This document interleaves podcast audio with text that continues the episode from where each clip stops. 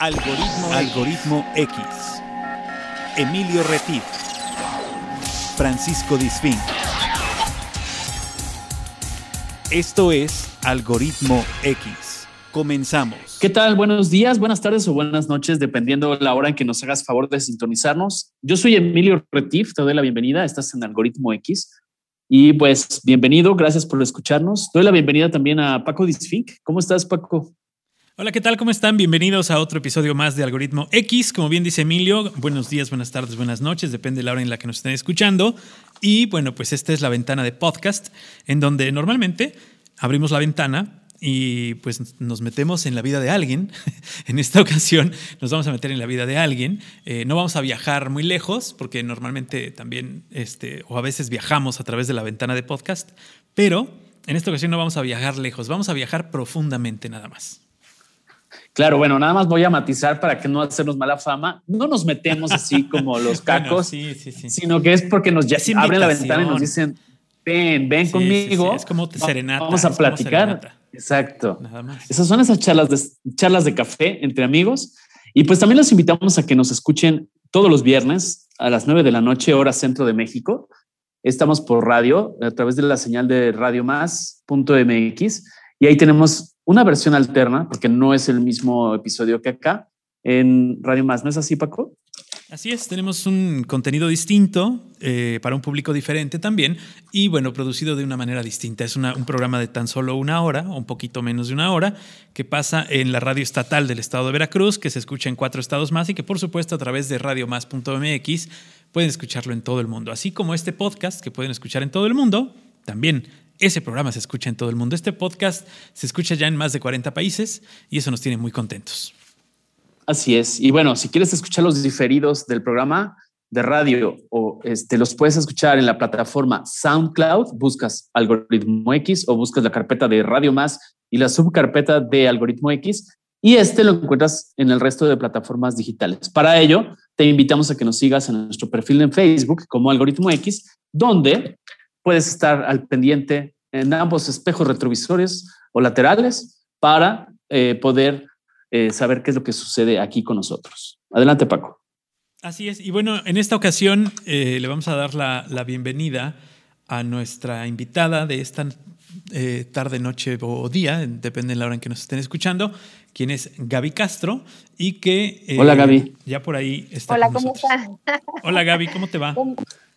Bien, gracias, gracias por recibirme en su programa y aprovecho para felicitarlos a los dos porque, bueno, pues estamos eh, iniciando con ustedes este capítulo nada más, pero ya sé que tienen mucho éxito en su podcast. Felicidades.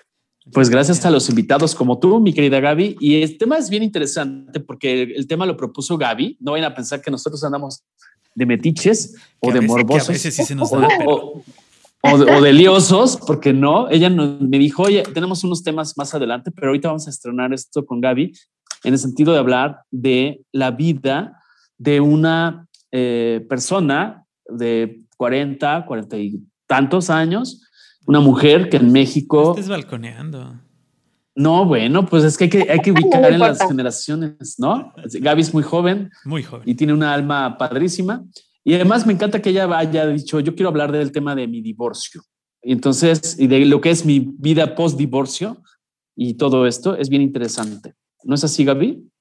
Pues sí, como que sirva un poquito como para que las personas que están viviendo cosas similares a lo que estoy viviendo yo, pues se sientan acompañadas en el proceso y también eh, pues, generar eh, esta como empatía a estas situaciones que muchas veces no, por, tener los casos, por ejemplo, en el caso de los hombres, eh, al tener tantas emociones involucradas con su pareja, expareja o lo que sea, no pueden abrirse a escuchar la postura que puede estar sufriendo la otra persona y a lo mejor escucharlo de una tercera pues es más fácil entenderlo, ¿no?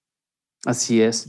Y bueno, este, bueno, Paco, amigos, Gaby, les doy un poco de contexto, como siempre me gusta dar porque eh, hay que entender las palabras y las situaciones. Yo, aparte, me llama la atención que en la sociedad mexicana, eh, en el estado civil, pensemos que es la misma condición de nuestra vida, ¿no? Pensamos que es, es exactamente lo mismo. Entonces, para mí, Emilio, o eres soltero o eres casado.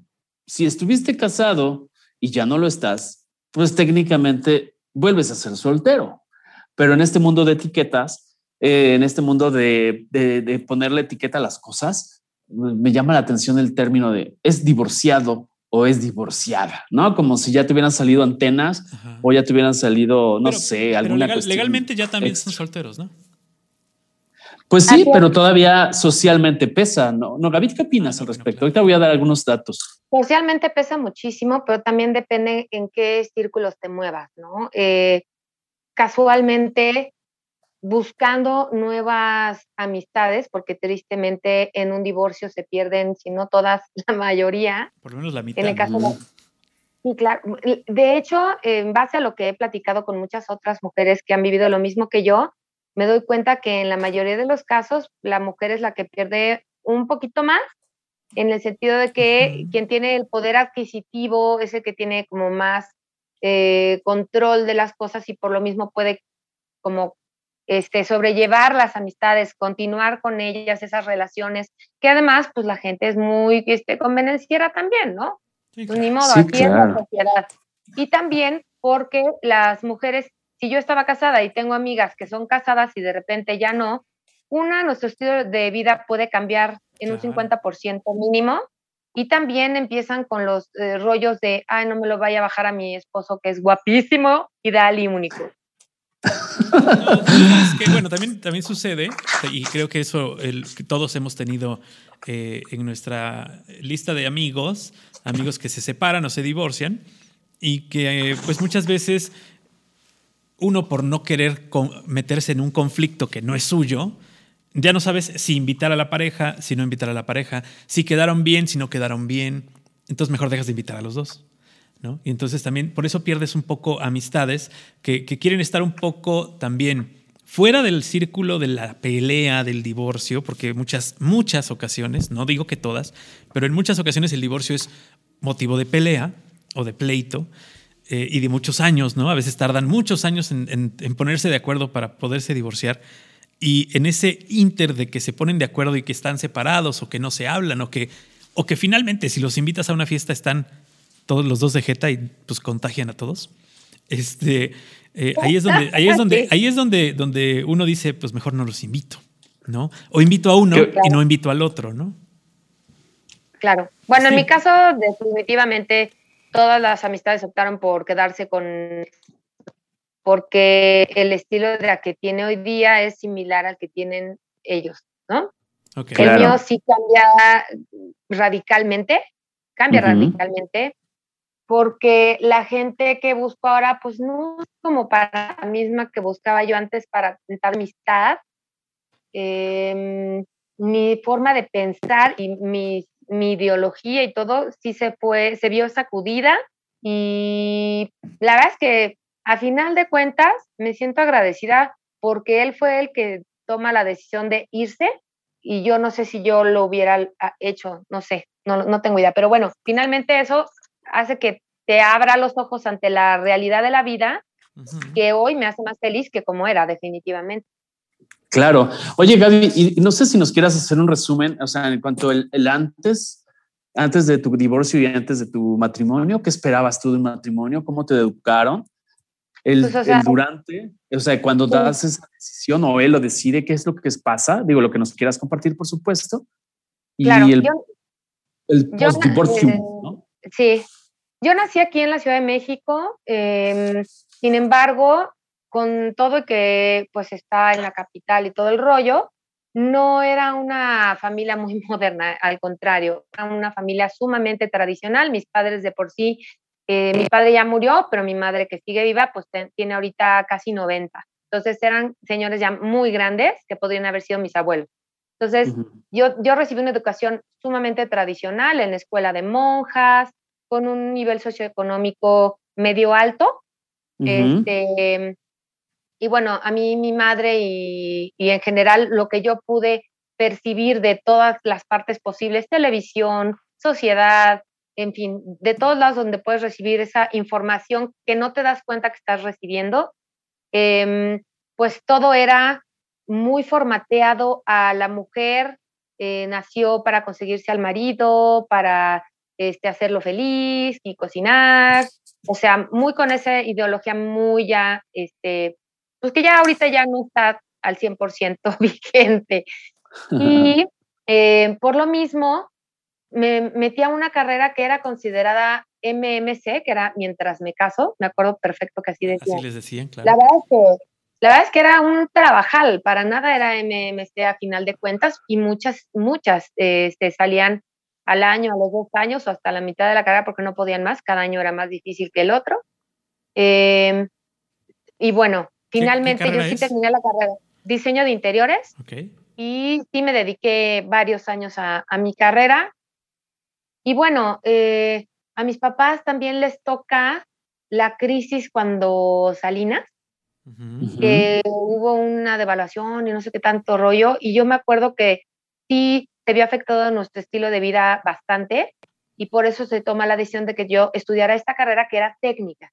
Entonces así ya no era todos los años de prepa más todos los de la carrera y sabrá Dios si lo logré al final de cuentas porque no tenía la capacidad económica ya para poderlo hacer. Entonces, bueno, mal que bien lo solucionamos y, este, y sacamos adelante la carrera, que me sirvió de mucho y que hoy no me dedico a ella de todas formas. Bueno, pero bueno. Hizo su cometido. Ajá. Y luego de esto, pues obviamente yo siempre viví, sí, claro, era mi, mi idea implantada subconscientemente, que era yo quiero mi boda, así como en las películas, el vestido blanco hermoso, yo era no cursi, era lo que le sigue de cursi y romántica y así.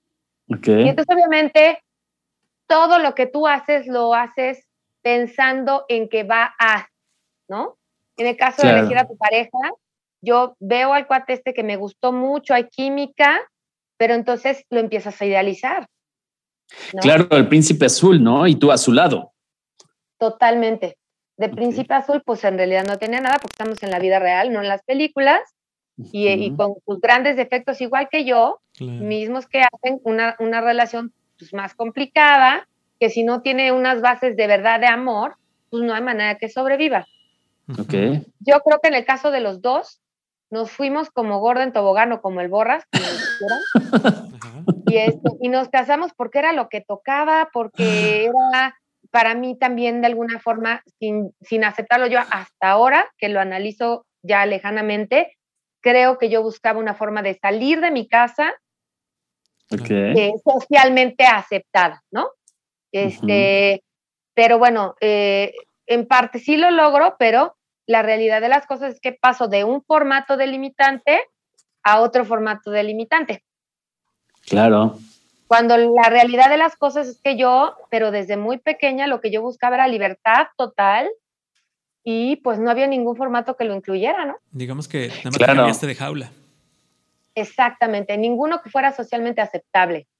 Claro. Entonces, pues lo solucioné así como, como, como se dieron las cosas, llegó en el momento preciso, era literal el último tren porque no te vayas a quedar y ya está grande y preséntenle a alguien y bla, bla, bla, ¿no? Oye, pero a ver, ¿a qué edad te casaste, Gaby? A los 30. A los 30. Bueno, les voy a dar un dato del INEGI más o menos la edad promedio para casarse en México, o sea, para que nos, vayamos dejando de repetir ciertas cosas como esas que ya te quedaste y ese último tren y la, abuelita de Batman.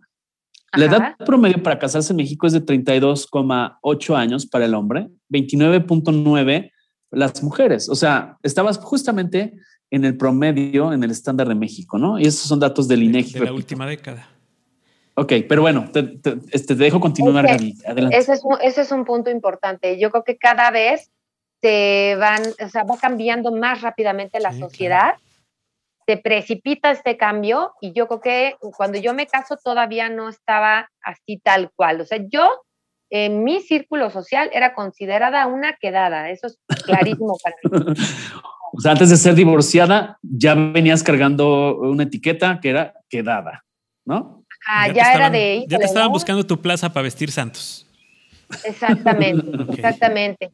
Pero bueno, ya mis papás, como ya estaban viejitos, pues tampoco tenían como la capacidad económica como para ponerme en el lugar correcto para conseguir un buen partido, ¿no? era, como, era típico eso también. Tenerte en el club social super nice, con super gente, y este, y en la gran escuela, ¿no? También, o gran universidad, o lo que fuera. No se dieron las cosas así porque ya no había manera. Y este, pues eso fue lo, lo, que sucedió. Muy a pesar de mis padres me casé porque no les convencía mi entonces marido. Y pues ni modo, ¿no? A mí, yo, a mí me solucionaba la vida en ese momento según lo que yo creía que quería o que necesitaba. Ok, muy bien. Entonces, yo siento que, eh, eh, sobre todo en, en, los, la edad de los 40, las mujeres, nos ha tocado vivir este cambio en la mentalidad de las personas, que digo, el 8 de marzo se sintió mucho más fuerte, con este asunto del movimiento feminista y todo el rollo, se, ve más marcado. Sin embargo, es algo como generalizado y de todos los países, que se está haciendo un cambio en la mentalidad eh, pues de la sociedad, no solamente en cuanto a los machistas y este rollo, sino a la percepción y el lugar que se le da a la mujer en la sociedad. Ya, ya, es, ya ha aumentado tanto el promedio de sueldos, sí, sí ha mejorado, no está como se debiera, pero ha mejorado mucho. Este, ya se le da en corporativos un trato distinto a la mujer en ciertos puestos, que eso es algo también que me tocó vivir a mí, muchas situaciones de esas muy incómodas. Pero bueno, este, y finalmente te ves eh, sorprendida cuando toda tu vida te dijeron, tú vas a estar casada en una casita muy bonita, con tu esposito muy bonito, tú cumple con lo que te corresponde como mujer, como esposa, como madre, como no sé qué, y vas a ser muy feliz para siempre eh, la eternidad, ¿no? Como en las películas, para siempre feliz. Oye, Gaby. Sí, sí, adelante. Perdón, no, cuando estabas en tu boda, ¿te casaste por lo civil y lo, religioso o, nada más este, el civil? Por supuesto, familia católica, o sea, ¡oh! bueno, es que no siempre, pero por ejemplo, cuando el padre, el padrecito, el, este, el padre Amaro decía, este, hasta que la muerte lo separe, a ti, ¿tú qué, te, qué decías hacia adentro? O sea, a ver, bájale, ¿eso pasa en las novelas o sí te lo estabas comprando? Por supuesto que sí, yo mis votos los dije totalmente convencida porque en ese momento que yo me casaba, yo todavía, yo siento que sí estaba enamorada de él, pero también siento que hay una enorme diferencia entre enamoramiento y amor. Yo creo que ya el amor es lo que sigue del amor, enamoramiento. Y es enamoramiento, ¿por, qué, ¿por qué unirá la palabra miento y enamorar? O sea, porque, porque eso, eso químico que estás sintiendo, eso emocional que estás sintiendo, hace que te ciegues y que veas a la persona como tú quieres. Es un poco lo que decía de idealizar a la persona. O sea, el príncipe morado lo ves en Pantone azulito, ¿no? Exactamente. Ok, ok. Adelante, lo ves como, como si fueran cinco filtros de Instagram. sí, exacto. Lo ves en su mejor, además lo ves en su mejor momento y en su mejor cara, ¿no? Porque pues es ni modo que en ese momento te demuestres realmente quién es. También es como los políticos, está vendiendo, está en, está en campaña, vaya. ¿No? Era un hombre muy, o sea, era un hombre muy carismático, sin embargo, hay, hay como alertas y alarmitas de cómo, de, de, lo que te viene si te casas con esta persona. Que las ves siempre desde afuera, ya cuando estás afuera, ¿no? Nunca las ves cuando estás adentro. O, nunca las ves antes de meterte. Depende. Yo creo que depende de lo sutil que sean. En el caso de él, sí era muy marcado, sí era muy notorio, pero eh, ahora sí que pones en la balanza, ¿qué quiero, no? Quiero casarme a pesar de todo porque es lo que yo quiero, ya tengo planeado y así era, y es como a donde te causa toda la sociedad, tus padres, tu idea en tu cabeza, tu todo. O yo me defiendo mi valor como mujer y entonces no voy a permitir ciertas cosas con las que no estoy de acuerdo y este, eh, entonces, la verdad es que en ese entonces yo no tenía esa claridad en cuanto a mi postura con respecto a los hombres y pues dije, ay no, o sea, yo sí me quiero casar, me vale. Ok. me casé. Sí, claro. Oye, ¿y en qué momento empieza a roncar el príncipe y en qué momento empieza a perder esa tonalidad azul, azulito y se empieza a, tornar verdoso? O sea, ya se le está pasando. ¿Qué onda? ¿Qué pasó ahí? ¿Qué, empezaba a pasar por la mente de Gaby? Pues la verdad es que yo, salvo, era, era una persona, es una persona, no sé cómo es ahorita ya, pero eh, cuando estábamos casados era una persona algo agresiva. Entonces, esa parte nunca la modificó, o sea, fue clara desde antes de, de yo casarme, pero muy, muy inocentemente de mi parte, yo pensé que yo podía cambiarlo. ¿Por qué? Porque vengo de una familia súper matriarcado, en donde son súper empoderadas la, mi mamá y mi hermana, y ellas sí lograron, o sea, manejar a sus esposos como si fueran sus marionetas. Impresionante, que tampoco está padre, pero entonces yo, es lo que veía. El carisma que tenía, según tú me dicho hace rato, era como el suavitel, ¿no? O sea, dejaba de raspar, este, lo acartonado de su agresividad eh, se, se suavizaba con su carisma. Pues de alguna manera sí, pues es como cuando estás con un alcohólico o un drogadicto, ¿no? Que es como un lado oscuro que tienen las personas también. Pues, pues sí, de repente te llega y, te golpea y al día siguiente te lleva flores y dices, bueno, está bien, te perdono, ¿no? Digo, nunca llegó, a, gracias a Dios, algo tan grave, pero, pero bueno, hay casos también. Pero yo creo que sí, este, yo sí, yo sí estoy convencido, bueno, por lo menos en lo que yo conozco, que la gente no cambia. La gente siempre va a ser igual. O sea, si uno tiene la esperanza de que el otro va a cambiar, pues más bien la esperanza la tienes que escribir como en un hielo, porque, o sea, la gente no va a cambiar. Recuerdo, la gente recuerdo que una de mis tías, una de mis tías en Guanajuato decía, este genio y figura hasta la ah, sepultura. Claro, así es. dicen que la gente no cambia a menos que quiera conseguir algo o cuando está o cuando es culpable de algo o cuando se le hace daño. O sea, por, por gusto no va a cambiar, ¿no? Solamente va a cambiar cuando quiere conseguir algo. O sea, el político, por ejemplo, el que es muy bueno cuando está en campaña y cuando llega a, la, al, a este... Pero entonces, entonces tú estás diciendo, en realidad no está haciendo un cambio, lo que está haciendo es modificar su conducta de, solamente por un ratito. Así es, sí, sí, sí. O sea, pretende, pretende, ¿no? Pretende ser algo que no es para conseguir algo o la gente que sí verdaderamente cambia es cuando le hacen daño, por ejemplo, alguien que sufre un daño muy fuerte y cambia pues, para no ser como era porque piensa que es culpable de lo que le hicieron. Puede ser que no le hayan hecho daño, pero en general las vivencias son las que te van haciendo cambiar. Todas las vivencias, buenas o malas, son experiencias que te van formando. Como sí, sí, totalmente, claro. Claro. Oye, Gaby, ajá. Perdón, a ver, ¿y en qué momento empieza a rondar por ahí? O sea, ya empieza a salir el príncipe morado, ya deja de ser azul. ¿En qué momento empieza a rondar o empieza a dar la frecuencia esa discrepancia? Porque recordemos que de ahí viene la palabra divorcio, del latín divortium, que es separación o discrepancia, que es del vocablo dis, y de la raíz verto, que es dar vuelta o girar. O sea, ya empieza a girar el príncipe azul o la pareja ¿Y en qué momento ya empieza a aparecer el fantasma del tan traído y llevado divorcio? Mm, bueno, el divorcio se dio así como muchísimo tiempo después. Yo estuve más o menos 13 años casada. Em, muy desde un principio noté que había ciertas cosas que no andaban bien, que debían de solucionarse porque podían ser un problema mayor. Como por ejemplo, eh, aunque había muchas cosas en común en cuanto a gustos, o sea, por ejemplo, para decorar nuestra casa, ese tipo de cosas, coincidimos mucho en los gustos y así tonterías que la verdad es que no son tampoco trascendentes. Entonces yo me, me, iba, me agarraba de ahí y decía yo, es que sí, es que sí porque esto, ¿no? Eh, sin embargo, no sabíamos estar solo. Y luego, por ejemplo, las cosas una cotidianas. tal vez. Entonces, eh, hablando sobre la parte económica, pues creo que eso es pues, elemental, es importante porque de eso depende que haya una codependencia o no.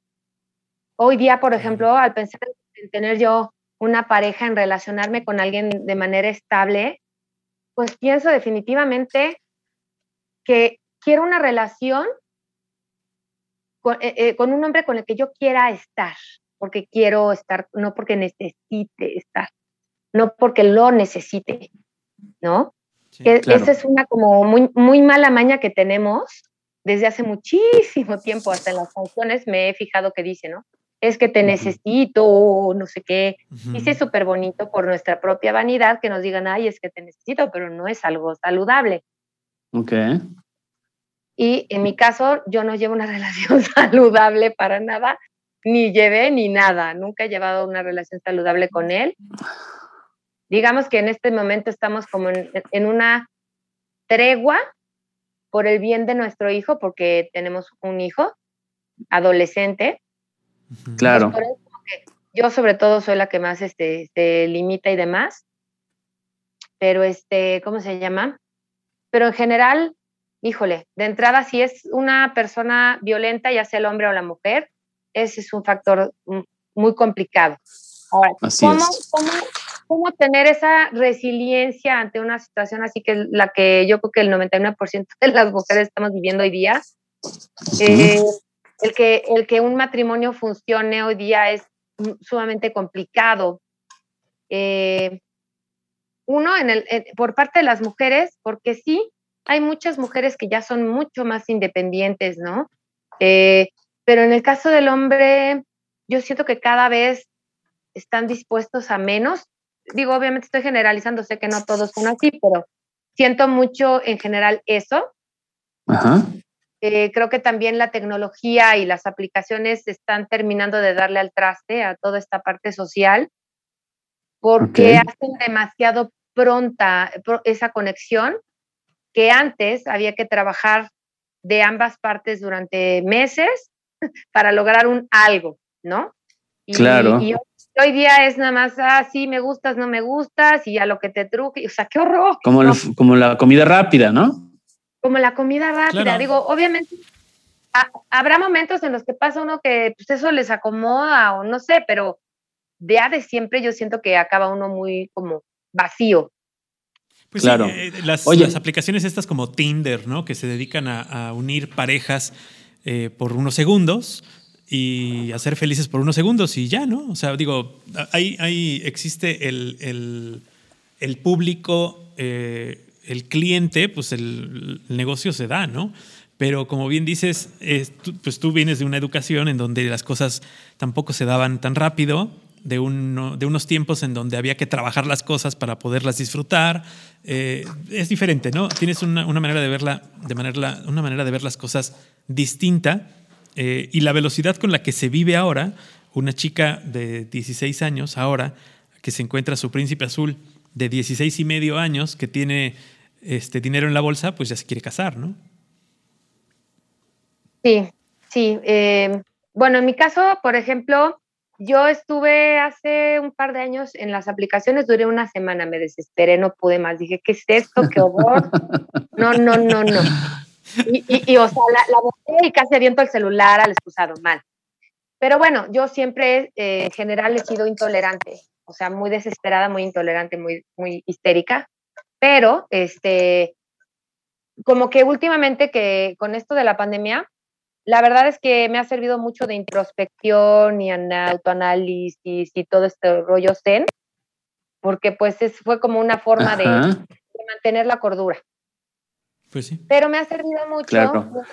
Oye, pero volviendo al tema del, perdón que te interrumpa, eh, volviendo al tema del, momento de la decisión del divorcio, ¿cómo se cuaja? O sea, tomando ah. la, la, filosofía zen, o sea, ¿cómo se, cómo se relaja esa situación y dices, a ver, ya. Dijiste hace un momento, según entendí, que él tomó la decisión. Él es el que toma la decisión de irse. Mira, yo creo que en, nuestro caso, y bueno, no lo creo, estoy segura, aunque los dos tuvimos que ver, porque a lo mejor yo debí de echarle más insistencia a las terapias o lo que fuera que hacer. La verdad es que me acabé cansando de, buscarlo y, este, y, de probar cosas para ver si se animaba a o lo que fuera, ¿no?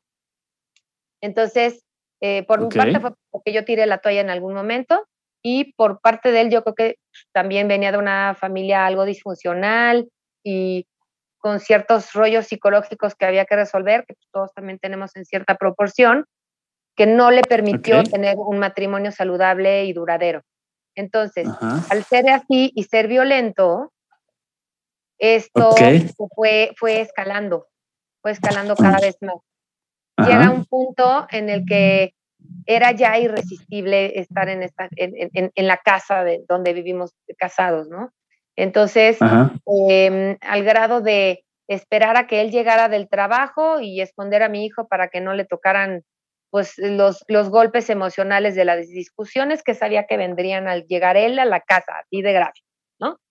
Entonces, pero yo decía, yo estaba a nada también de decir, voy a agarrar mis maletas y a mi chamaco y me voy, pero pues obviamente esta dependencia económica me limitaba, me daba miedo, yo no fui educada como una mujer independiente, aunque lo yo como de espíritu siempre lo he sido. Ajá, lo deseabas, pero no sabías cómo, no te habían dicho cómo. Exacto, estaba yo como en blanco, en la lela, como quien dice. Y entonces dije yo, ¿qué hago? ¿Qué hago? ¿Qué hago? Y pues en lo que estaba yo pensando, ¿qué hago? ¿Qué hago? Él es el que decide irse. Yo creo que después analizándolo, em, él se portaba cada vez peor para ver si yo tiraba la toalla. Oye, ¿lo platicaste con alguien antes de que él se fuera? O sea, ¿tú tuviste pláticas con alguna amiga, algún amigo diciéndole, ya no aguanto, ya me quiero ir? ¿O todo te lo guardaste? Pues con mi familia algunas cosas. No les contaba yo todo a mi familia porque yo quería que se llevaran bien. Entonces, si por un lado dices, ah, pues yo digo a todo el mundo y no me voy a quedar callada de estas cosas que me haces, pero por el otro lado, híjole, ¿no? O sea, si, si en ese momento todavía yo tenía esperanza de tener un matrimonio que perdurara, pues no me voy a arriesgar a hablar mal de él para que luego se haga una cosa más grande. Eh, cuando, cuando él decide irse, yo me le hinqué, así como en las películas, me le prendí de la ropa y no te vayas, no te vayas. Terrible. ok. Sí, Pégame, pero no me dejes. E, exactamente, casi, casi. ¿Por qué? Conozco el caso de alguien que se lo cumplieron.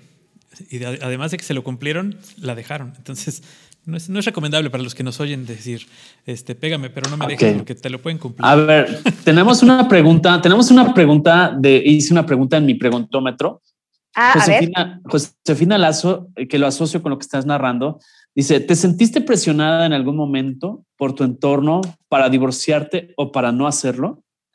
Por supuesto que sí, claro, pero esto va desde niña, ¿no? Eh, te, educan, claro. Claro. desde la formación, porque te educan no solamente a que te tienes que casar y ser una esposa linda y bonita y perfecta y shalala, sino que además, eh, híjole, ¿qué va a decir la gente? La pregunta más terrorífica de la historia de la humanidad, ¿qué va a decir la gente? ¿No? Claro. Entonces, pensando en eso y que mi mamá pues era su estandarte, pues, ¿cómo, ¿cómo voy a aceptar que me está pasando esto, no? ¿Cómo voy a aceptar ante todo el mundo? ¿Cómo les voy a decir, sin yo quedar mal, todos los abusos que se vivían en, este, en mi hogar, todo lo mal que estaba la relación, ¿no? Porque finalmente todo esto que yo viví, pues fueron mis malas decisiones también. Claro. No le puedes echar la culpa a una sola parte. Eh, cuando es un matrimonio, están casados, pues precisamente es eso, ¿no? La casa de dos, están casados. Y las decisiones buenas o malas se toman entre los dos y lo bueno y lo malo se divide entre dos, siempre, ¿no? Exacto. O sea, Yo creo que aquí... Aunque sí puedes echarle la culpa al otro, pero pues no se vale, ¿no? inclusive te voy a decir que ni siquiera pienso que sean malas o buenas decisiones. Yo creo que fue, son dos caminos a elegir, básicamente casi siempre, y es hacia, hacia la separación o hacia el continuar. Y ya una vez ahí hay otros apartados en donde dices cómo continuar con salud mental, cómo no, ¿no? pero no, él no estaba abierto a ninguna de las opciones. Entonces fue algo muy, muy complicado. Sí fue complicado platicar con mi familia todo lo que realmente estaba yo viviendo y pasando, porque al principio mi mamá y mi hermana eh, eran de, oye, no, pero perfuma la casa, pero límpiala, pero ponle en orden, pero es que si no tienes orden y arréglate todos los días y que despierte tú ya estás eh, maquillada. ¡Ay, qué agotamiento! ¿No? Entonces, cuando te preguntas, ¿de verdad esto va a hacer la diferencia? Pues claro que no. Claro.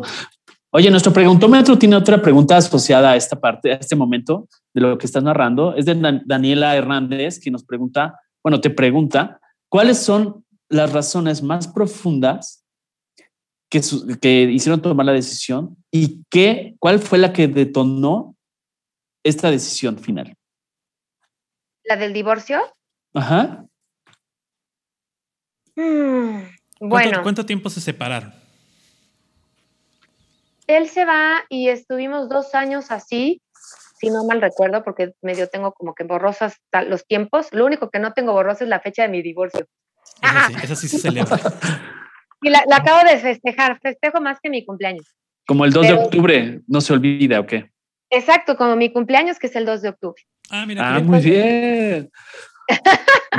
Entonces, este, pues sí, se, me fue, se, me fue, la idea. Esa es otra cosa. Con el embarazo las neuronas salen de la misma manera y yo no me acuerdo de las cosas. Ok, pero estamos hablando de qué lo detonó, qué lo detonó. Ah, que era una pregunta de Daniela Hernández. Correcto. Al irse él, ah, yo le decía algo que tenía muy claro en ese momento de, de gran dolor. Eh, porque hay muchos sentimientos y muchas cosas que te dañan profundamente en el espíritu, en psique, en todas partes, ¿no? Que es el abandono de por sí, la traición, la mentira, la decepción, el miedo. Creo que de todos, el más fuerte es el miedo y la incertidumbre. Son las que más me afectan a mí al menos. Paco, eh, Paco te preguntaba algo también, perdón que te bombardemos a preguntas, pero Paco, ¿tú preguntabas algo de la separación? Sí, bueno, ¿cuánto tiempo habían estado separados antes de tomar la decisión? Era, era este, que nos dijo que ya son dos años, ¿no? Bueno, fueron dos años. Sí, más o menos son dos años. Ya este, eh, una vez que se va, yo me acuerdo que yo le dije, ah, bueno, cuando todavía se estaba despidiendo, yo jalando lo de, las, de los trapos y diciéndole, no te vayas, por favor, shalala. Entonces, este, yo, yo le decía, si tú te vas, ahora sí que muy dramáticamente, como en películas, sales de esa puerta. Ya no regreses. Pues no es tanto como ya no regreses, sino nuestro matrimonio es un jarrón de barro o de porcelana o así, que hay que cuidarlo y mantenerlo y limpiarlo y demás. Si tú te vas, se va a romper. Y ya nunca va a quedar igual. te llevarás mi corazón, como diría la canción, ¿no? Si tú te vas, te llevarás mi corazón. Sí, en mil pedazos. y entonces, Sí, o sea, porque era tal cual, no sé ni por qué pensé en esa analogía o qué, pero yo pensé que es un jarrón, es un jarrón, tú te vas y tú ya se va a romper. No, a lo mejor no se hace pomada, pero sí se va a romper. Entonces a la hora de pegar las piezas no quedan igual. Claro. Sí, sí, queda esa, esa marca de que ya estaba roto. Exacto. O falta, falta la piececita esa de la cerámica o la porcelana, ¿no? Falta, por más que le pegues y restaures, pues queda ahí algo. Exacto. Entonces, yo tenía eso claro, no me pregunten por qué, porque era un momento de ofusque total, pero em, se va, yo sigo traumada. A la semana de que yo me la pasaba llorando, amargo, todo gris, ya sabes, la cosa más terrible de situación para mí, Como cuando a un niño le, le, pasa algo y hace un berrinche y llora, así, igual yo, pero de grande. Cuando se te, se te pierde tu bicicleta. Exactamente. O se te cae tu helado. Y entonces, a la semana me di cuenta de lo maravilloso que era vivir sin él. o sea, como bien dijiste, podía yo dormir. Porque además ya era una situación de incomodidad tal que en nuestra cama, que era king size, yo en medio de él y yo ponía un muro de almohadas. O sea, así como el muro de, de AMLO y el muro de Trump. Sí. Y, y, este, pues sí, porque era una protección de muchas formas. Yo no lo veía así, yo simplemente decía, no quiero que me respires, ni me ronques, ni nada en la noche, ni me vayas a pegar, porque pues, él, era, él era grande y se movía en la noche mucho, y pues yo dormía arrinconada en una partecita del colchón, pero ya, ¿no? Entonces, deja de haber ese, ese problema para mí. Tengo toda la cama para mí solita. Ok. O sea, era delicioso. ¿Y, después de que él se fue, tú agarraste todas sus chingaderas y las echaste en una caja y se las mandaste o no? ¿O él regresó después por ellas? Es que no, porque a pesar de lo contenta que yo estaba, pues yo no sabía bien qué quería y qué postura tomar al respecto. Entonces, todo seguía igual. Yo, es cuando, de hecho, cuando mi familia me dice, arregla la casa, ponte bonita, esto, el otro, porque eh, pensaban que si él veía eso, diría, ay, no, ya me arrepentí, sí quiero regresar. De lo que me perdí, ¿no? De lo que me estoy perdiendo. Una postura en la que en ninguna forma se me está considerando. Claro. Sí, claro, exacto. Tienes que, más bien querían que, que, regresara y que tú te pusieras bonita para que vieran que de lo que, de lo que se perdía o de lo que estaba dejando pasar como oportunidad, eh, pues bueno, finalmente no lo harían, yo seguro, estoy seguro que no lo harían para, para hacerte daño, sino más bien para, para conservar el matrimonio, ¿no? Que creo que era como la meta, o es la meta cuando te casas, ¿no? Que es este, conservarlo, conservarlo, conservarlo, soportar, soportar, soportar. Este, dicen por ahí que si tú tienes una casa, que el matrimonio es como una casa, y que si la casa se le funde un foco, pues no cambias de casa, ¿no? Que cambias el foco. Dice, sí, bueno, pero eso si el foco no se acostó con 40 cabrones, ¿no? Entonces ahí sí, ahí sí ya no cambias, ya cambias la casa, ¿no? Exactamente. hay, de, hay, de, todo, ¿no? Hay de todo. Ok. Tenemos un comentario también de, de un cuate que se llama Rolando Rivera. Y él es un comentario, no es pregunta. Dice, la vida, o sea, dice, el, el mismo consejo que le doy a mis hijos. La vida es una consecución de decisiones lo importante es que analice las consecuencias de hacerlo o no. Después, hay que asumir las consecuencias de la decisión, ya que arrepentirse no ayuda a solucionar nada. Exacto. ¿Qué opinas, Gaby? Pues estoy totalmente de acuerdo con él. Obviamente, en su momento, pues es que yo nunca había tenido que tomar mayores decisiones. Muy pocas veces en mi vida tuve que tomar decisiones porque ya estaban tomadas por mí, ¿no? Entonces, yo simplemente era como seguir pues, instrucciones o imposiciones de mi familia o de la sociedad, o pues, no sé, tanta tontería que hace uno de verdad que si hoy lo analizo, pues, definitivamente no lo hubiera hecho, pero que nada más por tener al hijo maravilloso que tengo hoy día, lo, ahora sí que me lo aviento de nuevo, ¿no? Pero, ya no hubo, ya no hubo, este, oye, que sí, que ya regresé, porque te, te ves más bonita, como decía Paco regreso un rato, pero siempre no. O sea, ¿cuántas veces hubo esa parte? Esto que me, me, decía mi familia de haz las cosas bien, e, etcétera, eh, eh, lo decía porque no tenían el completo contexto de la situación, porque yo no les había hablado con claridad. No lo sabían. Una vez que les platico todo, se van de espaldas y es cuando me dicen, no, bueno, es que no hay nada que arreglar. Claro. Es más, es más, te hizo un favor, qué bueno que se fue.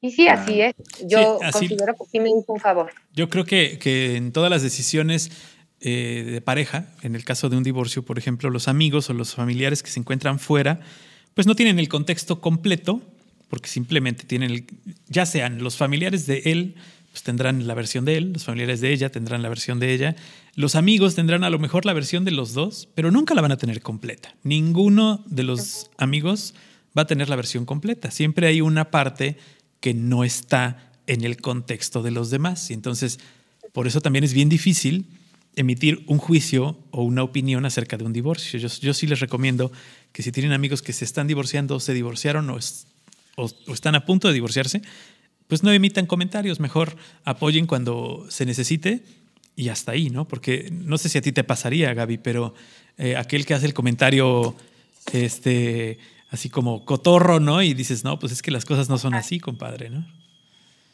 Pues obviamente, claro que sí, todos son, todos resultan ser los mejores eh, coaches de vida Exacto. y resultan ser los mejores abogados ah, de claro, divorcio, sí, sí, sí. de lo familiar. Exacto. Entonces, uy, no, bueno, todos te dicen, no, es que esto es súper fácil, así hace así, y o sea, yo así de, ay, ¿cómo le hago? Pues, o sea, inhalo y exhalo, ¿no? Claro. Pero Claro.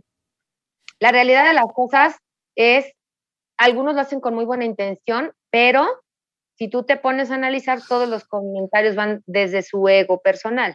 Sí, claro, y muchos Claro. solteros te dicen qué hacer, pues dices, no, te has casado, güey, o sea, también tranquilo.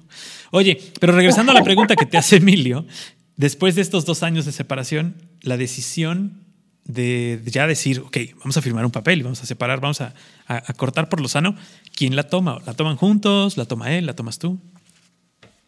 Bueno, él lo que dijo fue, es un poquito que dijo como que no me hallo y ya me voy y luego veo si me hallo allá afuera y ya te aviso que decidí.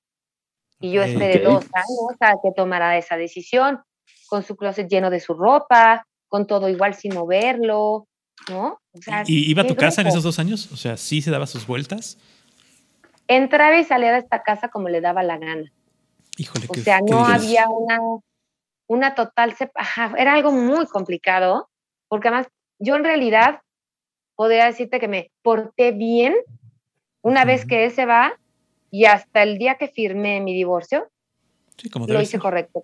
no tengo ninguna ninguna culpa en mi ser, ¿sabes? Claro, claro. Al respecto de yo haber hecho lo Mucha gente dice, no, es que hasta que dejas pasar tantos meses después del divorcio, no, pues el día que firmes ya te puedes hacer lo que tú quieras, pero primero firma. Claro. ¿No? O sea, primero que hay un papel, porque legalmente también es bien complicado. Totalmente, porque además pues, no e, e, era ser fiel a mis convicciones y a mis ideas y demás. Entonces yo decidí hacerlo así cosa que no tengo idea de si me crea él o no, no creo que le importe siquiera. Pero una vez que pasa este tiempo y me doy cuenta, no sé si yo hablé con alguien o yo solita lo medité, la verdad no me acuerdo, pero sí dije yo, pues es que, ¿qué estoy haciendo? ¿Cuánto tiempo más? ¿No? Claro. Voy a estar en pausa hasta que él decida qué egoísmo tan grande, qué bárbaro. Este, claro. una de las múltiples cosas a reclamarle a él eh, de su lado, ¿no? Entonces, claro. ahora sí que eso es harina de otro costal, pero dije ya no más, hasta aquí, para yo poder tener una vida en paz y poder eh, ir evolucionando y mejorando yo, rehacer mi vida, pues tengo que ya cortar con el pasado, ¿no? Sí, claro. Claro. Les voy a dar unos datos. Les voy a dar unos datos para que no nos tiremos al piso al hablar de divorcios. Estos son datos, datos del INEGI de la última década en promedio, de cada 100 matrimonios se dan 31.7 divorcios. Ahí para que se le vayan calibrando el agua a los camotes. Tres de cada diez. Tres de cada diez, exactamente.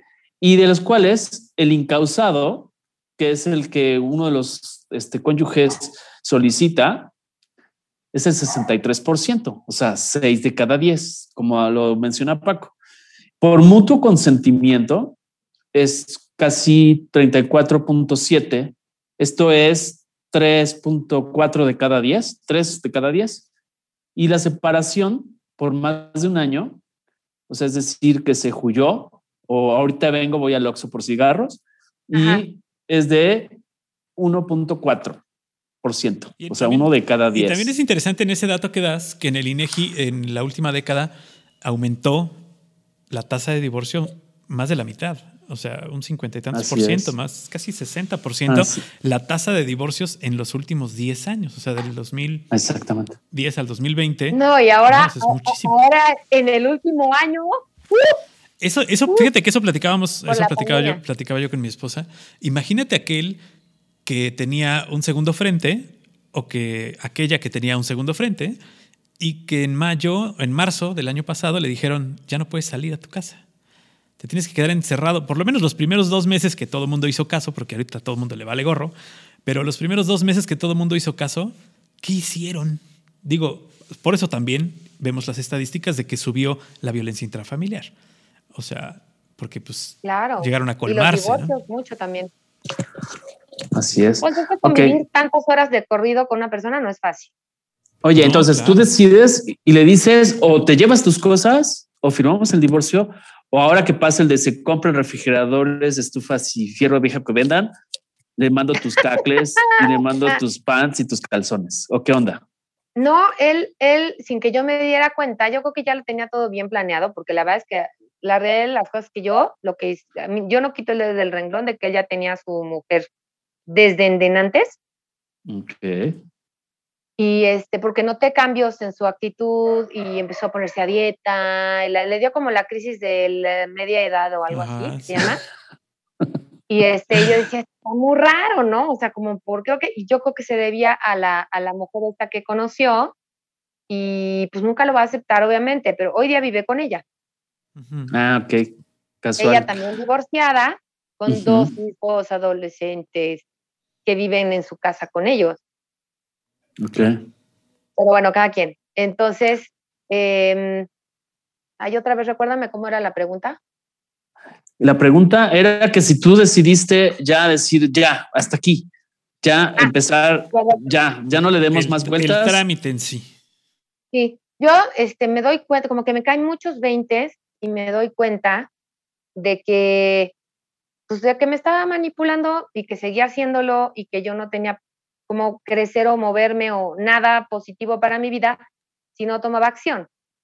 Entonces yo sin decirle nada a él, porque además hasta el momento le tengo mucho miedo al Señor, este, no le digo nada, entonces voy con los abogados a acusarlo.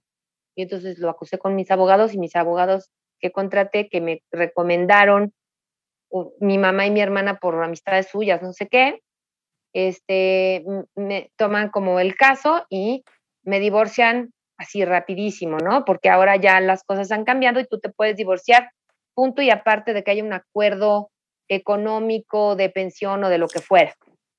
Claro. O de compensación o de lo que sea. Entonces, de entrada, a mí lo que me urgiera estar divorciada, punto y aparte que después viéramos los asuntos eh, de cosas económicas. Entonces, lo, que, lo que se hizo fue, o sea, una vez que se entera, sí se enojó y todo el rollo, pero pues se le pasó, o sea, pues como, ¿cuánto le puede durar el enojo si él de todas formas ya no quería estar conmigo, ¿no? Claro. Simplemente creo que fue porque se le dañó su, como su ego y este, y pues ya, y entonces de común acuerdo se firma el divorcio, el juez dicta una pensión provisional mínima y, y pues ya. Y muy chistoso, ¿no? Porque de hecho, hasta tiempo después de estar divorciados, en algunas ocasiones que tuvimos que coincidir para hacer cosas de mi hijo de su escuela o así, este, él pasaba por mí y nos íbamos juntos porque no hay donde estacionarse allá en la escuela. Entonces, eh, siempre nos pasaba que se me salía a decirle mi amor y era terrible porque Qué horror.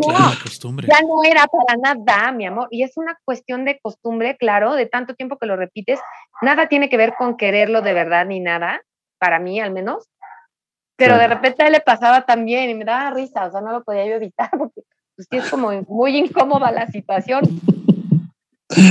Ay, Dios mío, sí es de risa un poco, digo, viéndola así con todo respeto, pero sí es como de qué, qué nervios, ¿no?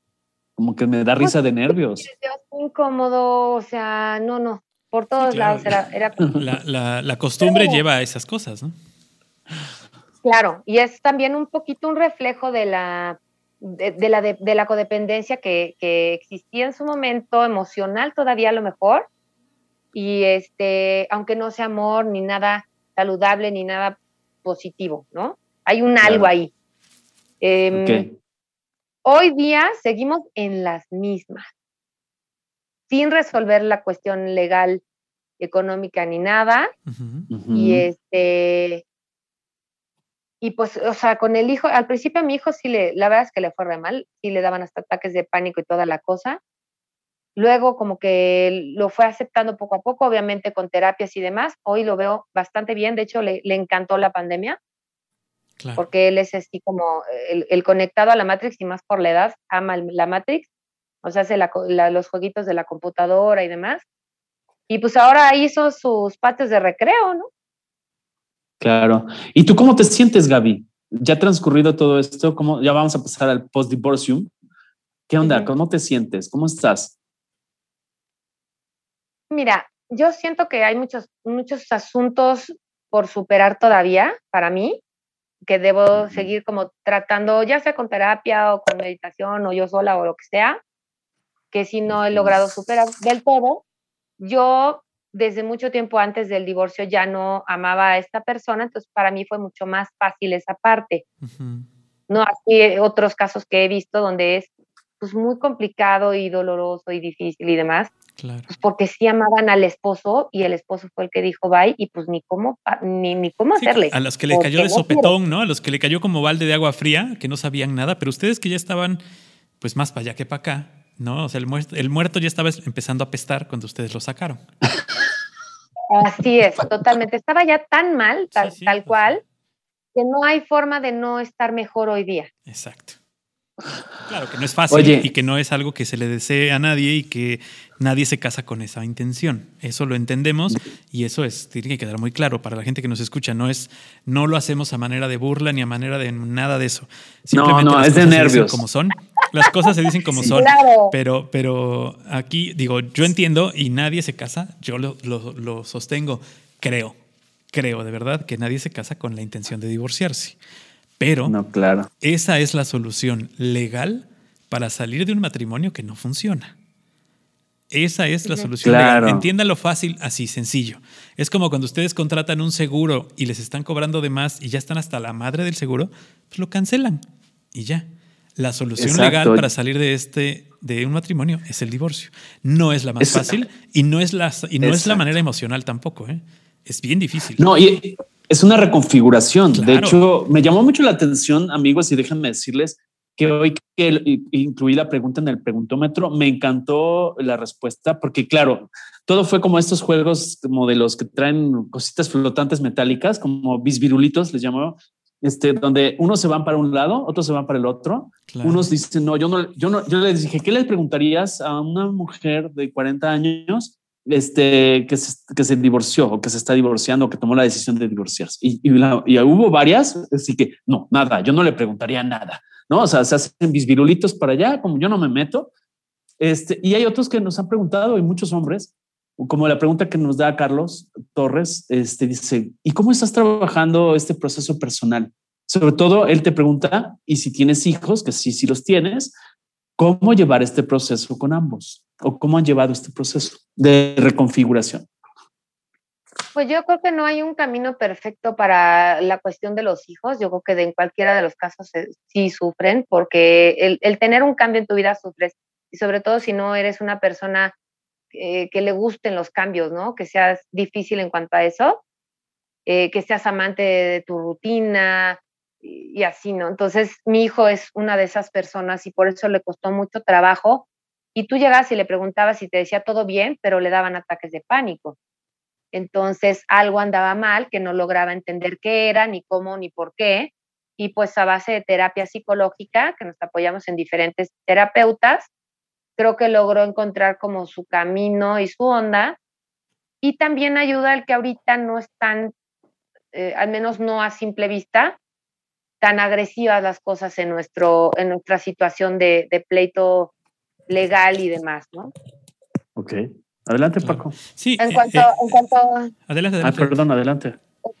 En cuanto a lo que decías de que yo no pregunto nada, yo no le diría nada, yo estoy casi segura que estas mujeres que no quieren decir nada es porque eh, ellas ya también vivieron lo mismo que yo. O sea, yo creo que es un gran porcentaje de mujeres que, que, hoy día no están con la pareja con la que tuvieron a sus hijos o con la que se casaron y que se sienten totalmente empáticas a la situación o simplemente conocen de esta situación. Ok. Entonces, por eso, pues, ellas son tan expertas como yo en el tema, ¿no? Finalmente. Claro, y además no puedes opinar en una, en una relación ajena. O sea, no hay manera de que, no, pero, de que te haya ido igual, ¿no? O sea. Pero más que opinar, Paco, yo pienso que es, oye, ¿cómo te sientes? ¿Cómo estás? ¿Te puedo ayudar en algo? ¿Quieres platicarme algo? No, yo pienso que es más que. yo, por eso también te hacía hace un rato, Gaby, la pregunta, porque normalmente la pregunta que te hice hace un rato de si lo habías platicado con alguien, o sea, si ya tenías un aliado, una aliada, me refiero a un amigo, a una confidente, un confidente que supiera este problema que estabas viviendo y que te haya acompañado en el proceso y que a lo mejor en el proceso se cayó del barco o a lo mejor en el proceso se convirtió en el capitán del barco. Pero, pero esos aliados eh, muchas veces cuando ya se toma la decisión, pues dicen yo de aquí no soy, ya me voy porque no me vayan a echar la culpa a mí. Y otros dicen no, yo sí me quedo apoyo, ¿no? Correcto. Sí, bueno, punto y aparte de mi familia que pues, bien o mal, con buenas intenciones, pero regándola o no, pues siempre el saber que ahí está tu familia, pues emocionalmente ayuda, ¿no? De entrada. Y eh, y que son mujeres sumamente fuertes, entonces eso también me ayuda. Em, punto y aparte de eso, ahorita me estoy acordando, claro, eh, fue de gran ayuda estar en un grupo de mujeres eh, que comenzó justo en esta etapa de mi vida donde estoy separándome y todo el rollo. De hecho, entro a este grupo que era en, en Facebook, de mujeres en Facebook, de los primeros que se empezaron a hacer, que todavía no estaban tan de moda como ahora, y que de repente como que se, se, esparció como virus también. pero este, pero yo fui de hecho de las primeras administradoras de este grupo y eso, eso ocupó mi mente, me hizo como sentirme útil para algo aparte de mi trabajo, que también eso fue una gran medicina de, de vida. eh, y lo ha sido desde todo momento, desde que estaba yo casada e ignorada por mi marido durante muchísimos años. este, yo enfoqué toda mi energía y frustraciones y demás en mi trabajo y creo que fue en gran parte junto con mi hijo lo que me sostuvo emocionalmente. Y em, este grupo de mujeres, obviamente todas hablábamos de nuestras situaciones de vida y demás, sin mayor miramiento ni medirte ni nada, porque pues, era un espacio que sentíamos seguro y eso fue de, gran ayuda. Claro. claro. Oye, a ver, tenemos una pregunta de María Eugenia Espejo Acosta. Dice, ¿cómo piensas volver a vivir? ¿O cómo estás pensando y reestructurando volver a vivir? Mm, pues así que digas, uy, qué claro lo tengo. No lo tengo muy claro todavía porque estamos de alguna manera todos reinventándonos a raíz de la pandemia. Em, pero bueno, lo que sí sé es que voy por muy buen camino, eh, definitivamente poniéndome a mí por delante y aunque tengo un hijo al cual amo y todo, hoy día me queda muy claro que para yo eh, ofrecerle algo bueno a mi hijo yo tengo que estar bien. Claro irremediablemente se lo, se lo reflejaría a él, aunque no quisiera, porque además hay una gran conexión entre mi hijo y yo.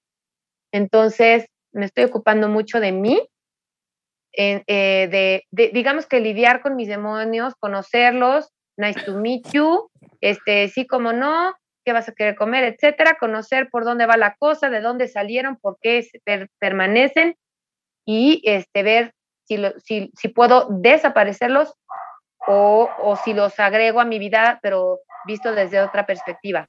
Claro, si los, invitas a vivir contigo, pero se tienen que comportar. Tienes que darles las reglas, ¿no? Porque eh, tampoco puedes deshacerte de ellos de un día para otro. Y esta reconfiguración de la que habla Emilio, que bien eh, en, la pregunta que hacen en el preguntómetro es de cómo piensas vivir, creo que lo que noto aquí, y tal vez estoy equivocado, si me puedes a lo mejor tú decir si estoy equivocado, eh, no tienes planeado cómo vas a vivir porque no has dejado de vivir, has vivido, estás viviendo y este proceso es un proceso que se está dando. O sea, no, no, hubo, no hubo una ruptura, como lo decíamos hace un rato, de esas pobres mujeres o pobres hombres que no se daban cuenta que su, que su, que su matrimonio llegaba al fin hasta, que el día, hasta el día que se los dijeron. ¿no?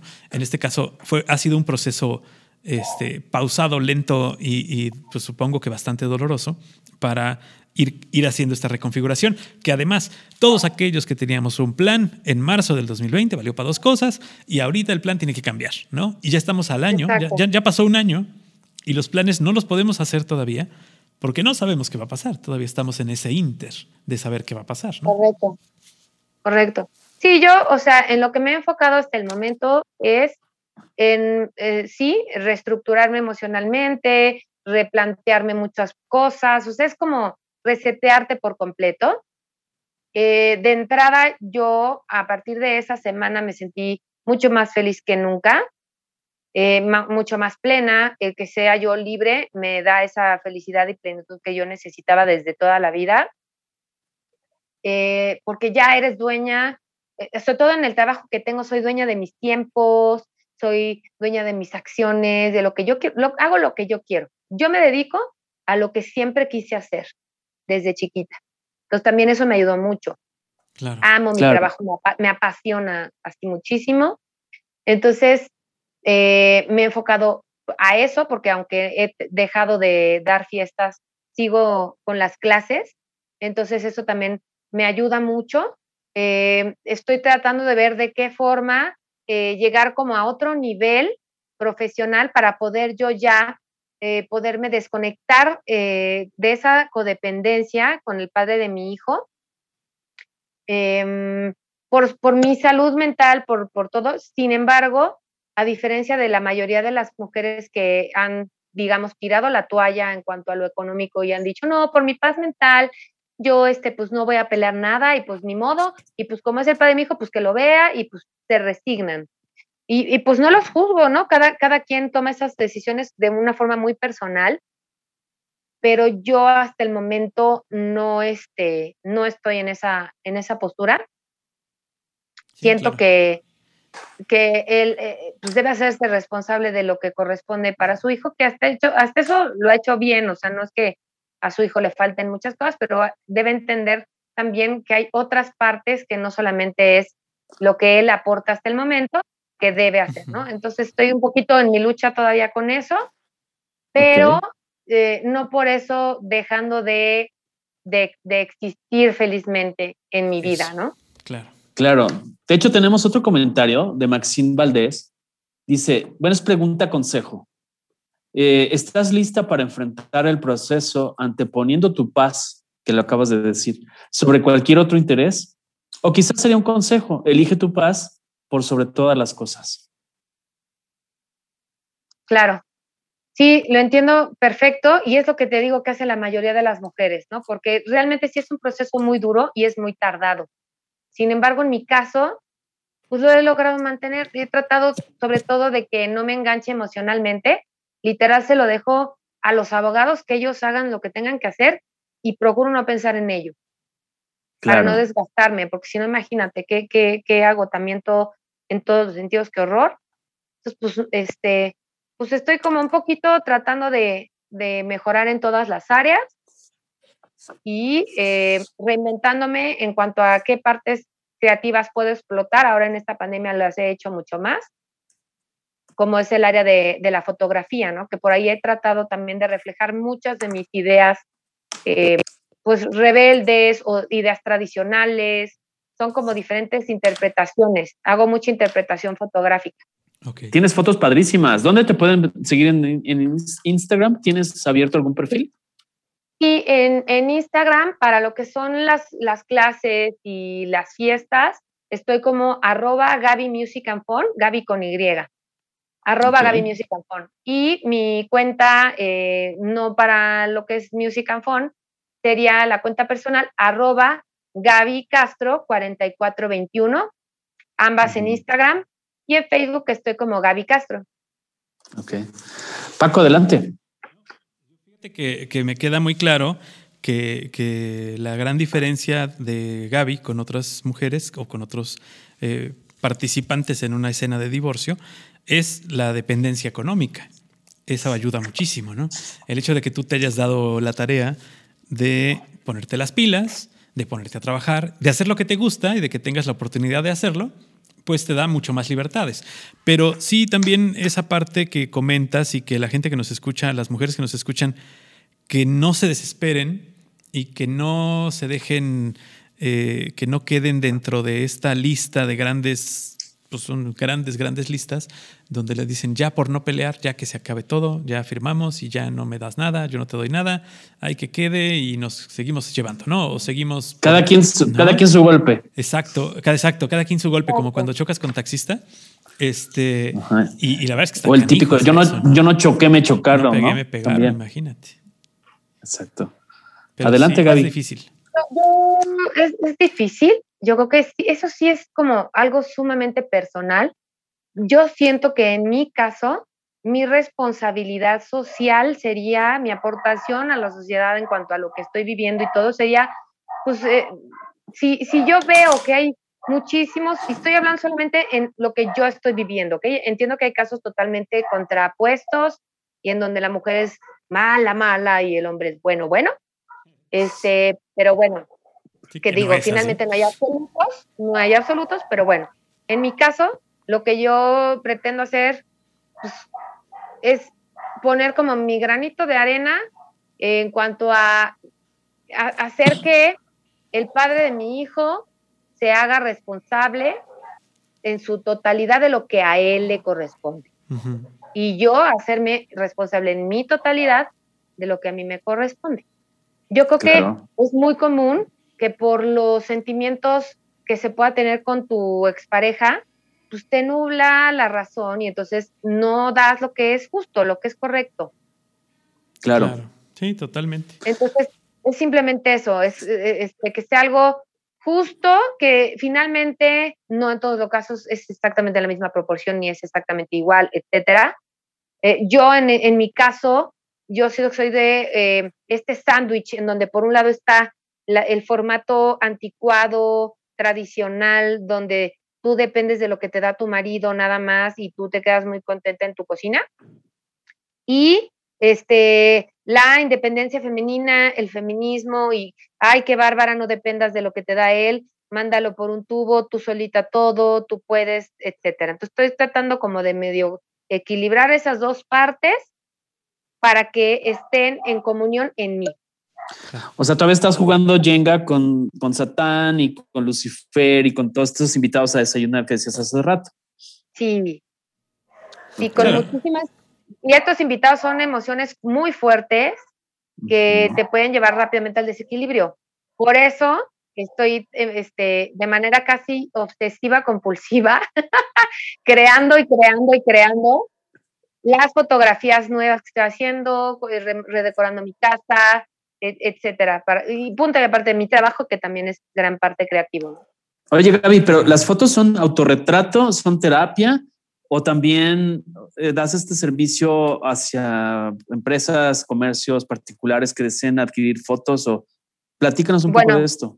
Eh, justamente parte de mi proceso eh, recreativo de mi, de, mi persona y de, de, actitud resiliente, o como quieras tú llamarle, una terapia personal, fue como reconocerme a mí misma, ver quién soy realmente, reconocer quién era antes de todo esto que viví y entonces cómo lo hacía yo y auto, eh, autovalorarme de nuevo, ¿no? Porque todo esto que vives hace que sientas que no vales nada, que todo te, traicionaron, te abandonaron, dijeron tú no, no te quiero, no me importa, está grueso. Entonces, para volver a recuperar tu autoestima y todo esto, yo opto por las, eh, por las selfies, pero así sin control, o sea, no, de la nada empecé a tomar selfies así sin, como locura.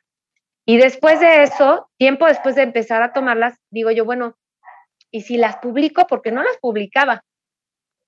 Y entonces empecé a publicar una, empecé a publicar dos, empiezo a darme cuenta de la reacción positiva que tienen, empiezo a hacer más y más y más y más y más, hasta ver gente que también siente, este, o sea, que no le gusta, ¿no? que le molestan por completo, ves todo ese tipo de reacciones, pero todo eso te sirve como para entender y aprender muchas cosas. Tiempo después, a los dos años de estar haciendo estas fotos, me, invitan por casualidad a un grupo de fotografía y ahí encuentro mi, nuevo hobby, que empiezo a aprender así, todos los días hay un tema diferente, con cada tema diario que yo aprendía, aprendía más de fotografía, de técnica, que si la composición, que si la iluminación, todas esas cosas, Entonces a raíz de eso empiezo como a aprender, eh, luego em, me abro como a entrar a otros grupos y ahora estoy en grupos de otros países y en uno de ellos, en Texas, ven mi trabajo y les gusta muchísimo, les llama la atención y me dijeron, es que no puedo creer que todo lo que tomas tú de fotografías lo hagas con tu celular, porque evidentemente mi situación económica no era la mejor a raíz de mi divorcio y pues de dónde saco para una cámara, ¿no? O sea. Entonces, literal, con el celular, con el celular que tengo, este, he tomado todas las fotografías hasta el momento y la edición todo lo hago con mi celular.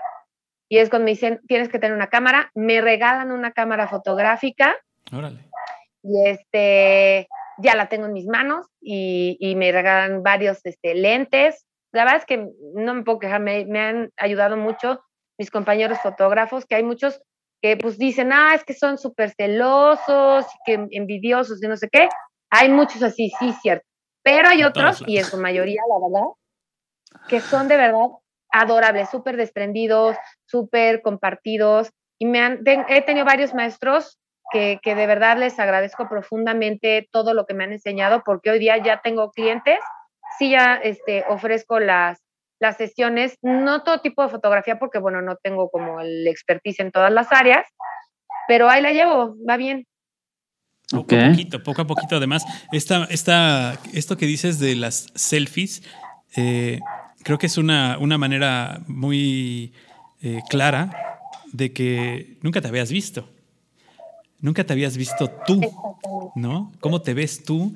¿Cómo estás tú? Y el hecho de, de empezarlas a publicar, pues hace que te pongas en tu lugar, que te des tu espacio.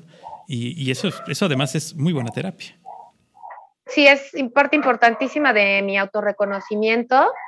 Em, y de mi autovaloración y mi autoestima, etcétera. Pero bueno, eh, ahora lo llevé a otro nivel. Me di cuenta de que era un gran medio de expresión y de desfogue de frustraciones y demás. Entonces, todos todas las emociones que yo he sentido las he plasmado en fotografía. La mayoría de las cosas que yo hago son selfies, pero ya no son, no son una simple selfie donde haces una dog face y ya sin mayor contenido fotográfico, ¿no? O sea, que dices, ah, pues, bien, ¿no? Sino que quiero interpretar personajes, eh, contar historias y que por medio de la fotografía, que eso es lo que a mí me gusta mucho, y eh, enviar mensajes. Claro, comunicar.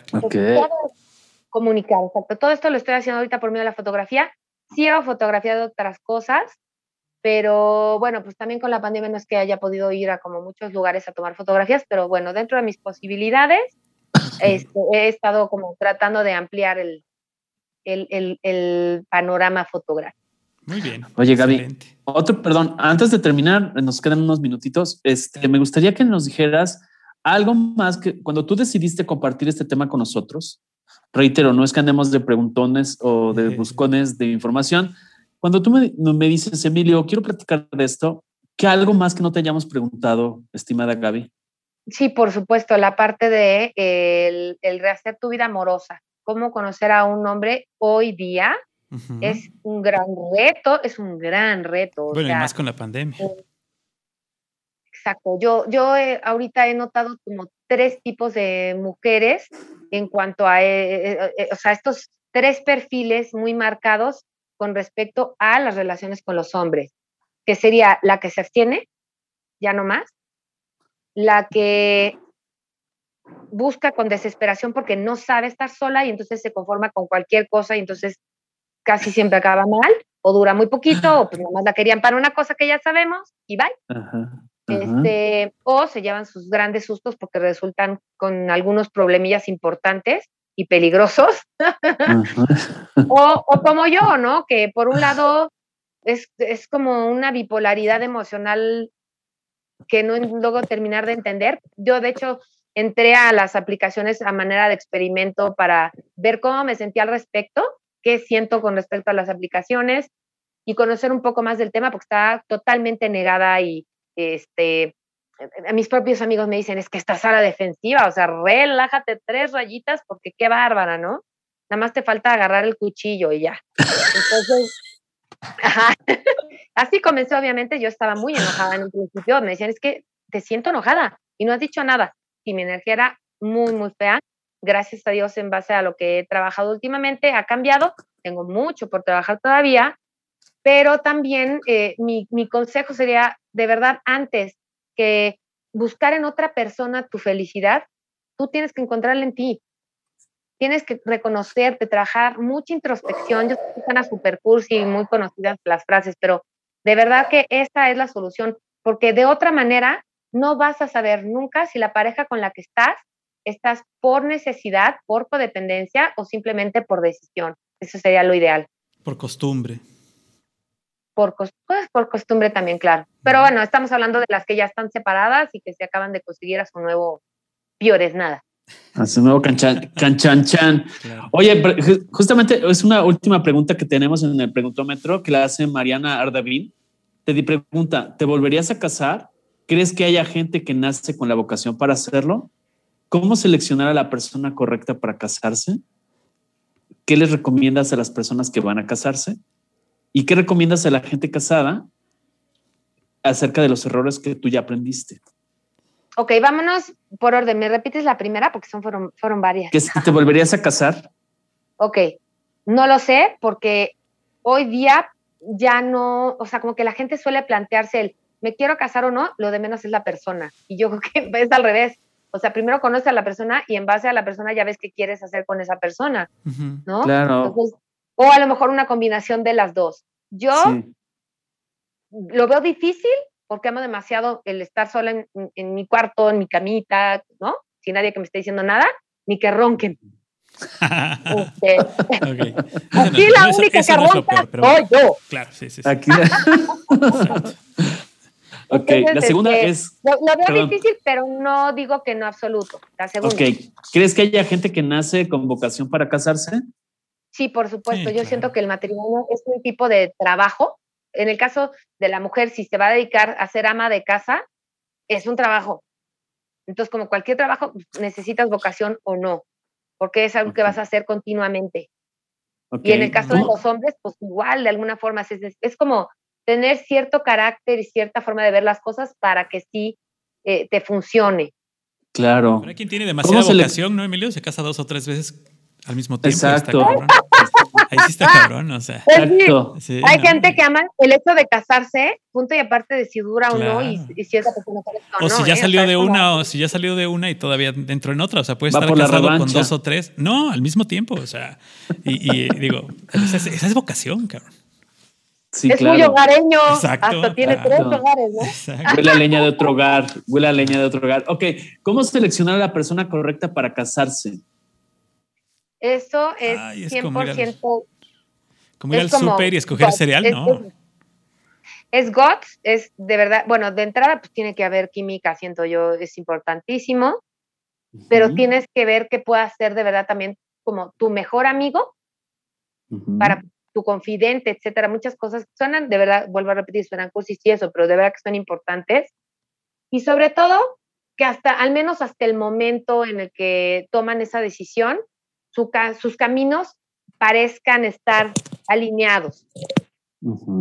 Porque finalmente todo cambia. Entonces, un año puede estar muy feliz con la persona y al año siguiente todo cambió por alguna razón. Entonces, pues nada es eterno, ¿no? Hay, por ahí un consejo que yo no, no, recuerdo dónde haberlo escuchado, pero que yo sí tomé y que sí creo que, que cumple con su cometido, que dice, cásate o, o pues, sé pareja de alguien con el que puedas estar solo o sea, con el que puedas estar solamente con él. Y con alguien con quien te puedas reír. No quiere decir que se rían de lo mismo, porque también no, no, no, necesitas a alguien que le guste lo mismo que a ti, que flojera. Pero con alguien con quien te puedas reír, con alguien con quien puedas platicar y con alguien con quien puedas estar solo, creo que es bastante... Eh, con esas tres cosas que puedes hacer con una persona, ya con eso la hiciste. Oye, y. Yo creo que se este, necesita. Sí, Gaby, perdón. En el, en el asunto que decías de cuando, cuando tu marido se fue, que le decías que no se fuera, que tu vida iba a ser, bueno, que la, pareja iba a ser como un jarro. Hay una práctica, hay una práctica este, china que se ah, llama el kintsugi, ¿no?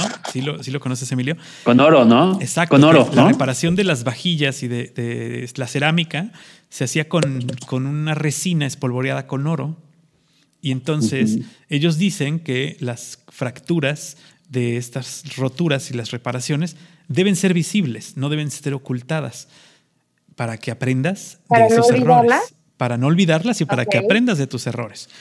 Deben mostrarse como la historia de un objeto. Entonces, obviamente no va a quedar igual y su funcionalidad no va a ser la misma, pero nosotros a veces cuando queremos pegar algo que se nos rompió, queremos que se vea igualito que como estaba y ellos no, ellos prefieren hacerlo con, una, resina. Cubre los huecos, ¿no? Ah, no, claro, sí, totalmente, pero se le notan, ¿no? La idea es que se noten. ¿Para qué? Para que aprendas que una vez estuvo roto. Eso también digo, es otro tipo de filosofía, ¿no?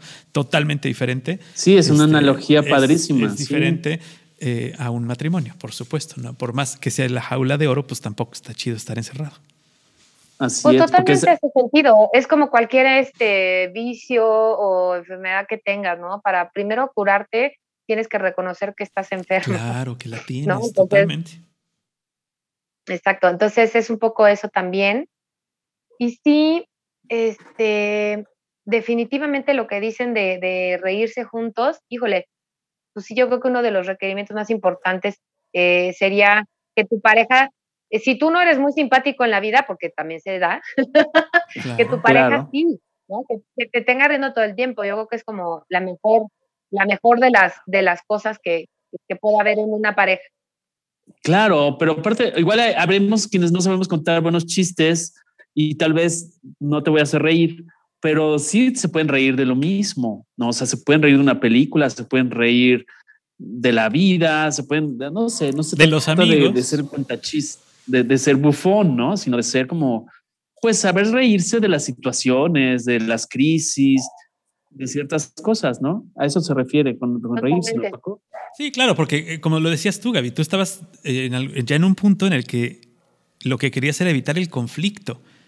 O sea, una vez que él llegara a casa era este, verlo lo menos posible, ¿no? Y en el caso contrario, pues lo, lo, lo, ideal sería que estés esperando lo que llegue a casa para poder platicar cómo están y cómo qué pasó en, el día, ¿no? que claro, pues nadie vive en una novela de Televisa ni en una serie de Netflix, pero se dan los casos de que se pueden hacer las cosas bien, ¿no? Y, y es un trabajo de dos.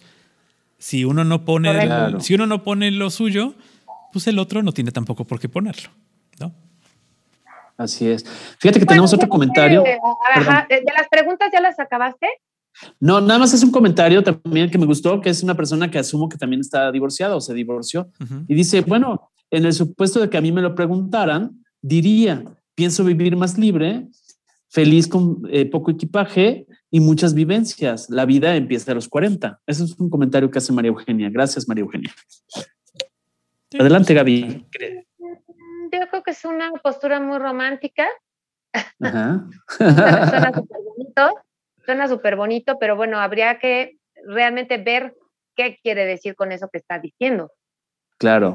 No, porque imagínate tú, imagínate tú, Gaby, que si fue, que te hubieran a ti puesto a la venta, como decías, en el mejor, con el mejor postor y que te hubieran agarrado a los 20 años y que te hubieras divorciado a los 40 y no supieras hacer ni madres. Te caes. O sea, ¿no? Pues, pues, Digo, no te pasó así, porque sí tenías, sí tenías una preparación y sí tenías ganas de trabajar. Bueno, yo siempre he sido workaholic. Entonces, de hecho, pero imagínate a alguien que no lo tiene. Esta empresa, esta empresa que yo, que yo pude hacer fue a pesar de todo el mundo a mi alrededor. Claro, claro. Nadie, nadie quería que yo lo hiciera, o sea, pero no te sido el nivel. Eh, entonces, hoy día, pues, ni siquiera es de decirles jaja, ¿no? Simplemente yo estoy disfrutando de poder tener esto que medio me ayuda. No te va a decir que hoy día me, me, alcanzaría para todos los gastos que tengo, no, para nada. Claro. Pero entre eso y la pequeña pensión que da este señor y y este y, pues los beneficios que he tenido de pura suerte hasta el momento, eh, con eso he sobrellevado las cosas. Claro. Sí, no, se te derrumbaron las paredes encima porque eres una mujer fuerte que tenías ganas de salir adelante. Pero a quien no los tiene y a quien no tiene ni siquiera las ganas, pues se le cae el mundo encima. Bueno, yo a esas personas les diría que claro, súper fuerte, súper difícil, pero que no tengan miedo a eso, al contrario, que lo vean más que como una gran pérdida, es una gran oportunidad, porque no tienes nada que perder ya.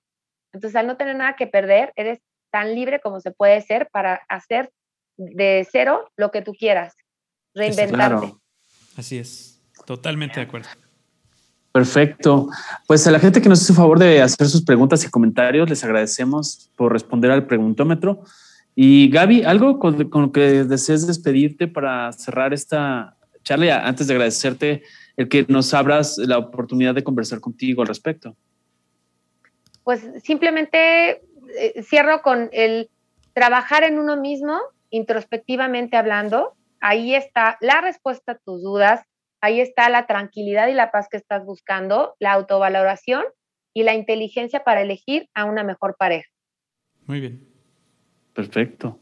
Muchas gracias, Paco. Sí, la pareja no es aquella que te acompaña, es aquella que te complementa. Entonces también tienes que tener muy claro que no busques a alguien que se vea bonito en las fotos, porque eso se le va a quitar. O sea, ¿no? Eh, además, la, belleza es algo subjetivo, ¿no? Así es. Cuando dicen, es que yo quiero, yo quiero uno guapo, pues o sea que es guapo para ti, ¿no? O sea, yo la verdad es que no tengo, sí, claro. no tengo como un issue con eso.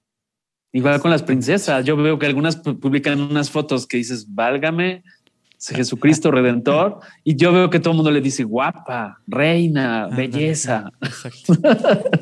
Entonces es muy para subjetivo. Todo hay, para Perfecto. Siempre hay un roto para, para descosido. Exacto, me lo ganaste, Paco. Muy bien. Gaby, muchas gracias. Espero en la próxima ocasión platicar de tus emprendimientos. Exacto, sí, de tus proyectos. pendiente para la próxima, que nos platiques tus proyectos y, que, te, que te echemos por ahí eh, eh, encima a la gente que nos escucha para que usen tus, tus, servicios de, fiestas y de cantadas. Claro, síganme en Music and Phone y en mis redes sociales. Perfecto. Ahí los espero para divertirnos juntos con todas mis tonterías que publico. Y aquí en el programa, pues les doy muchísimo las gracias por recibirme y compartir este súper espacio. Y pues sí, hay mucha tela de dónde cortar y Seguro. nos vemos pronto. Seguro que sí. Muchísimas gracias, Gaby.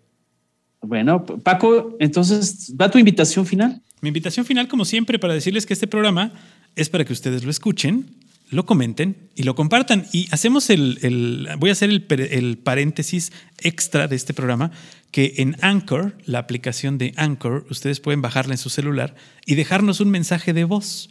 Y si nos dejan un mensaje de voz, les prometo que en el próximo programa los vamos a incluir. Perfecto. Díganos lo que quieran. Mándanos un mensaje de No voz. No importa que sean eso, porque te van a mentadas. decir cosas ah, feas. todo, todo se agradece, no importa. Díganos lo que quieran. Todo. Aquí se recibe cascajos, se reciben aplausos, se reciben sugerencias Exacto. y también mentadas. Ya las dejaremos pasar. Así es. Si nos dejan mentadas, usamos mamá prestada, no pasa nada. Exacto. Muchas gracias, en la próxima, Gaby. Emilio. Gracias, Gaby. Gracias, Paco. Gracias a ustedes. Algoritmo, Algoritmo X. Emilio Retif. Francisco Disfín. Esto fue Algoritmo X.